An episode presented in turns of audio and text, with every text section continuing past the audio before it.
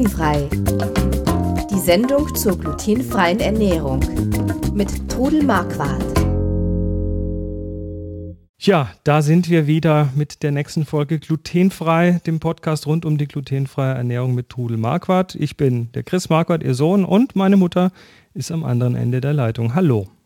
Hallo. Und äh, wir machen wie immer, nee, nicht wie immer, wie letztes Mal auch schon begonnen, weiter mit den Fragen und Antworten. Aber zunächst wieder wie immer der Hinweis, wir sind keine Mediziner oder Ernährungsberater. Alle Hinweise in dieser Sendung beruhen auf eigenen Erfahrungen und auf 20 Jahren Leben mit der Diagnose Zöliakie. So, äh, letzte Woche hatten wir Fragen von Hanna, von Astrid, von Paula, von Nicole und wir machen gerade mal mit Nicole weiter. Die hat nämlich noch eine Frage und die war ähm, folgende. Was treibt dich an, immer neue Rezepte zu entwickeln? Gibt es etwas, was dir noch nicht gelungen ist in glutenfrei oder etwas, was dir nach all den Jahren noch fehlt?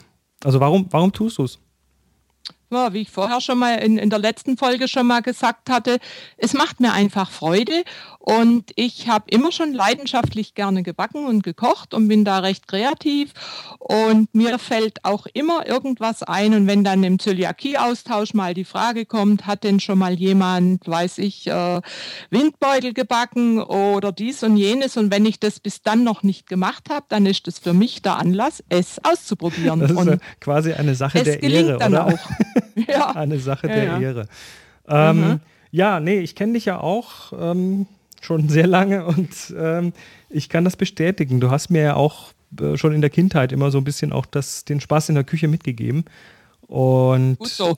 ja, und ich könnte mir das gar nicht vorstellen, dass meine Mutter ja, von Fertignahrung, von Tiefkühlpizzas, glutenfreien, von abgepackten Tiefkühlbroten oder sonst was sich dauernd ernähren würde, da, da würdest du quasi vor Langeweile eingehen.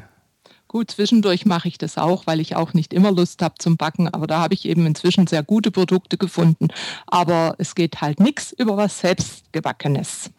genau. Ja, jetzt, jetzt hat, hat sie gefragt, ob es irgendwas gibt, was dir noch nicht gelungen ist. Oder was, mhm. was, du, was du unbedingt noch tun möchtest. Gibt es denn irgendwas, wo du dir bisher immer noch die Zähne dran ausbeißt? Nö, eigentlich nicht. Ich habe also das Letzte, was ich entwickelt habe, äh, war glutenfreier Blätterteig. Und da habe ich also lange, lange immer wieder rumprobiert. Was ist denn, wie macht man Blätterteig? Ist doch ein Teig, der mit Butter dazwischen gefaltet und wieder gefaltet und wieder gefaltet wird. Ja, ja, turiert wird der, also praktisch äh, ausgerollt, gefaltet und dass der Schichten kriegt.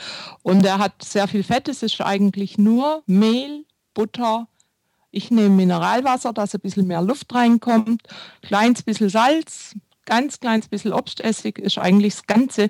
Und der, das Essig, war halt, der, der Essig hilft an der Hefe so ein bisschen beim Aufgehen, oder?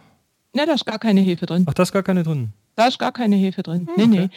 Das ist einfach nur Mehl, Butter und dann eben diese Schichten. Ich mache dann eine Ziehbutter. Das kann man dann aber ein anderes Mal erklären. Das war eigentlich meine letzte große Herausforderung, die ich hingekriegt habe.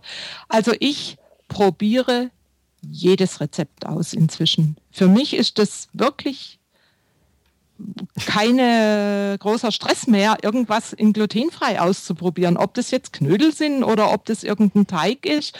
Und äh, jetzt habe ich demnächst ein Rezept, was ich für jemand ausprobieren soll. Das sind ähm, ach Gott, ich weiß gar nicht genau, wie die heißen. Das ist ein, ein, Brandteig und der wird dann in Ringen gespritzt und in Fett ausgebacken.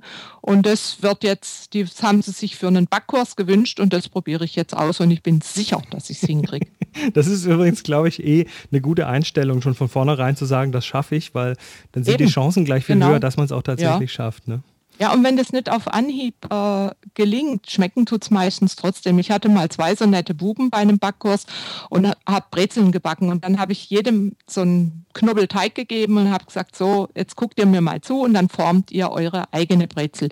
Der eine hat super hingekriegt, der andere nicht so. Und ich habe ihm dann zum Trost gesagt, das ist jetzt eine künstlerisch wertvolle Brezel, die schmeckt aber ganz genau so wie die schön geformte. Die sieht nur anders aus. Klar. Und da hat er gestrahlt und hat mit Genuss nachher seine Brezel gegessen. Ja, man darf vielleicht, man sollte vielleicht die, Experiment, die Experimente halt dann machen, äh, wenn man nicht gerade Gäste erwartet, nicht wahr? Ja, und was, was ich auch noch empfehle, äh, Zeit haben. Also zum Beispiel mal einen Backnachmittag einlegen äh, nicht unter Stress backen, Zeit haben dafür. Das ist natürlich, wenn man berufstätig ist, etwas schwieriger. Ich habe die Zeit dazu und ich kann also durchaus mal drei Stunden in meiner Küche mich vergnügen mit dem Backen. Und wenn ich einfach den Willen habe, etwas zu machen, ich habe euch ja immer gesagt, wenn man etwas will, dann schafft man das. Jo, das kann ich. Auch das hast du mir mitgegeben. Schön. So, nächste Frage von der Nicole Kubat wieder. Die war echt fleißig.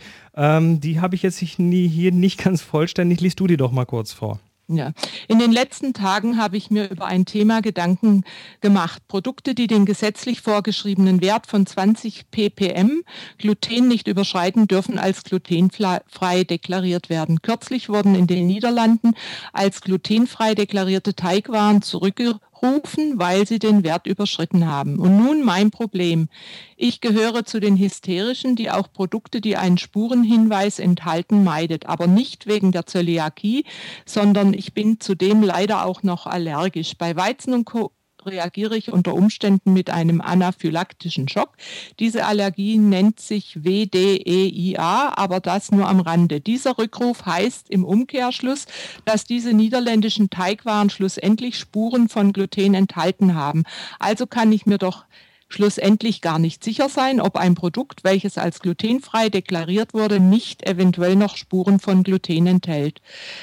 Oder weil der Hersteller mir nur einen Wert von unter 20 Parts per Million Gluten garantiert? Oder darf ich grundsätzlich schon darauf vertrauen, dass da nichts, aber auch gar nichts drin ist? Hm. Wie ist hier deine Meinung? Also ppm steht für Parts per Million, das heißt Teile pro Million Teile. Also ja. 20 dürfen so steht es hier, das wird wahrscheinlich auch stimmen, den dürfen drin sein, 20 Teile auf eine Million Teile, Gewichtsanteile nehme ich an.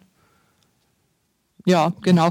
Aber Nicole, das ist natürlich eine recht schwierige Frage für mich. Wenn du auf Weizen allergisch reagierst, würde ich bei solchen Dingen trotzdem vorsichtig sein. Also gut, wobei äh, Gluten muss ja nicht Weizen sein.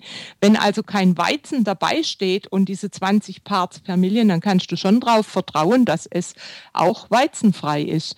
Aber ähm, so einen Fall wie den jetzt in Holland habe ich bis jetzt eigentlich erst ein oder zweimal gehört und ich persönlich habe noch nie ein Problem gehabt, aber das solltest du dann für dich selbst entscheiden, ob das für dich das Richtige ist. Mhm. Ja, leider ist es halt so. Grenzwerte sind Grenzwerte. Das heißt, ähm, bis zu diesen Grenzwerten muss halt nicht deklariert werden, ja. Mhm. So ist das, ja. So ist das. Immerhin muss, muss jetzt was deklariert werden. Bis vor ein paar Jahren musste noch nichts deklariert werden. Nee, also da hat sich also in den 20 ja. Jahren, seit ich Zöliakie habe, enorm viel getan. Und es ist auch immer einfacher geworden äh, zu lesen, die Inhaltsangaben, weil eben die Allergene jetzt auch fett gedruckt sind und man mhm. sofort sieht, ist da Weizen, Gluten oder irgendein anderes Allergen drin. Aber die Info ist natürlich interessant. Also es gibt einen Grenzwert und mhm. was 19 ppm müssen nicht deklariert werden. Nur gut. Mhm. So, mhm. die Nicole, die, das wird eine Sendung nur für Nicole, glaube ich. Die Nicole war nämlich fleißig. Äh, sie hat nämlich noch eine Frage zum Thema Ferienwohnung. Äh, sollte man die Küche in der Ferienwohnung mit Sakrotan bewaffnet betreten und erstmal schrubben und Zöli reinmachen? Welchen Tipp hast du hier für uns? Also auf gar keinen Fall mit Sakrotan, denn mit Sakrotan kriegst du Gluten auch nicht weg. Das reicht, wenn du Wasser mit ein bisschen ähm, Spülmittel nimmst und das alles sauber abwischst. Ich nehme auch immer meine eigenen Spüllappen mitbringen, eigene Küchenhandtücher mitbringen und fertig. Also normale Reinigung reicht da aus, wenn man es gründlich macht und keine Holzbrettchen verwenden, die dort rumliegen. Ja. Ja. So, die Ursula Messerli fragt, kürzlich zeigte jemand ihr altes Handrührwerk und fand, sein Innenleben sei verseucht. Wie verhält es sich nun, wenn meine Freundin, die sonst glutenhaltig backt, für mich einen glutenfreien Kuchen macht, ist da die Angst vor Kontamination nicht ein wenig übertrieben? Also der, die, die Rührgeschichten haben natürlich eine Mechanik und da kann natürlich auch irgendwie Mehl und Gluten reinkommen. Und das trocknet dann da ein normalerweise, so Teigreste. Ja, du hast ja selbst mal so einen Quirl auseinandergebaut und gesehen, was da für Reste noch drin sind. Also ich äh, backe lieber selbst meinen Kuchen und nehme ihn mit, aber ich habe auch bei Freunden schon Kuchen gegessen, wenn sie ihn für mich gemacht haben. Auch das ist wieder eine, so eine Sache, die ihr für euch entscheiden müsst. Äh, es kann natürlich da schon was rauskommen und Gluten enthalten. Man kann es nicht ganz vermeiden, also immer Vorsicht. Gut, das, also, heißt, das heißt aber, das heißt aber, wenn jetzt du eingeladen bist bei jemandem und der möchte dir einen ganz großen Gefallen tun und für dich glutenfrei backen, dann wirst du das trotzdem essen. Ich esse dann ein kleines Stück davon und habe also bis jetzt, muss ich sagen, auch ganz gute Erfahrungen damit gemacht. Aber trotzdem, wenn einer extrem reagiert, äh, würde ich es trotzdem nicht machen. Also lieber selber backen mit den eigenen Sachen. Ja. Meine Freunde sind. freuen sich immer, wenn ich einen Kuchen mitbringe. Und ähm, für mich ist das kein Problem. Dann backe ich was Leckeres, dann weiß ich auch schon, dass ich das Richtige zum Essen habe. Gut, da hat die Ursula hat noch eine Frage.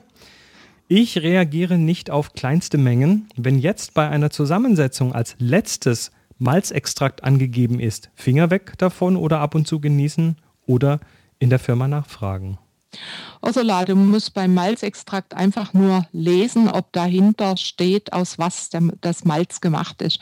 Malz ist nicht äh, generell aus Gerste gemacht. Es kann auch aus Mais sein oder aus Reis. Wenn also dahinter äh, steht, aus was er gemacht ist, dann weißt du, ob du ihn essen darfst oder nicht. Also äh, Gerste geht natürlich das nicht. denn da dran? Steht ja, muss dahinter? auch dran stehen. Ist auch ein Allergen. Also es muss stehen, ob es Gerstenmalz ist. Und wenn, wenn es Gerstenmalz, dann Finger weg. Aber Malz kann aus Mais. Aus was kann Malz noch gemacht werden? Malz aus Reis. Ah ja, okay. Ja, aus irgendeinem Getreide, ja. Alles klar. Also dann nachlesen, was aus was das Malz gemacht wurde. Und noch eine Frage von Ursula. Okay, Ursula und Nicole, das ist eure Sendung. Ähm, mhm.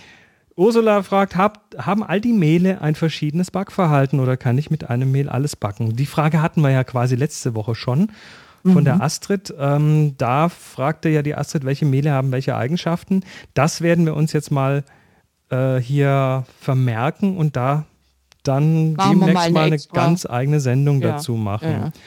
Aber ganz kurz, Ursula, die Mehle haben verschiedene Backverhalten. Und äh, also ich habe ein spezielles Mehl für Kuchen, eins für Nudelteig, eins für Hefeteig, eins für Biskuit oder so, Kuchen, also feine, Feingebäck. Also da äh, gibt es große Unterschiede. Aber ja. da reden wir nochmal drüber. Und die Details dazu gibt es dann in einer der nächsten Sendungen. Das war jetzt die zweite Frage- und Antwortsendung. Die war aber immer noch nicht vollständig. Wir haben noch genügend Fragen von euch. Das ist übrigens super, dass wir nochmal eine machen können. Die findet dann nächste Woche statt. Und bis dahin wünschen wir euch was und ähm, macht's gut. Tschüss. Tschüss. Sie hörten glutenfrei. Die Sendung zur glutenfreien Ernährung mit Todel Marquardt. Über 900 glutenfreie Rezepte und weitere Informationen auf www.glutenfrei-kochen.de.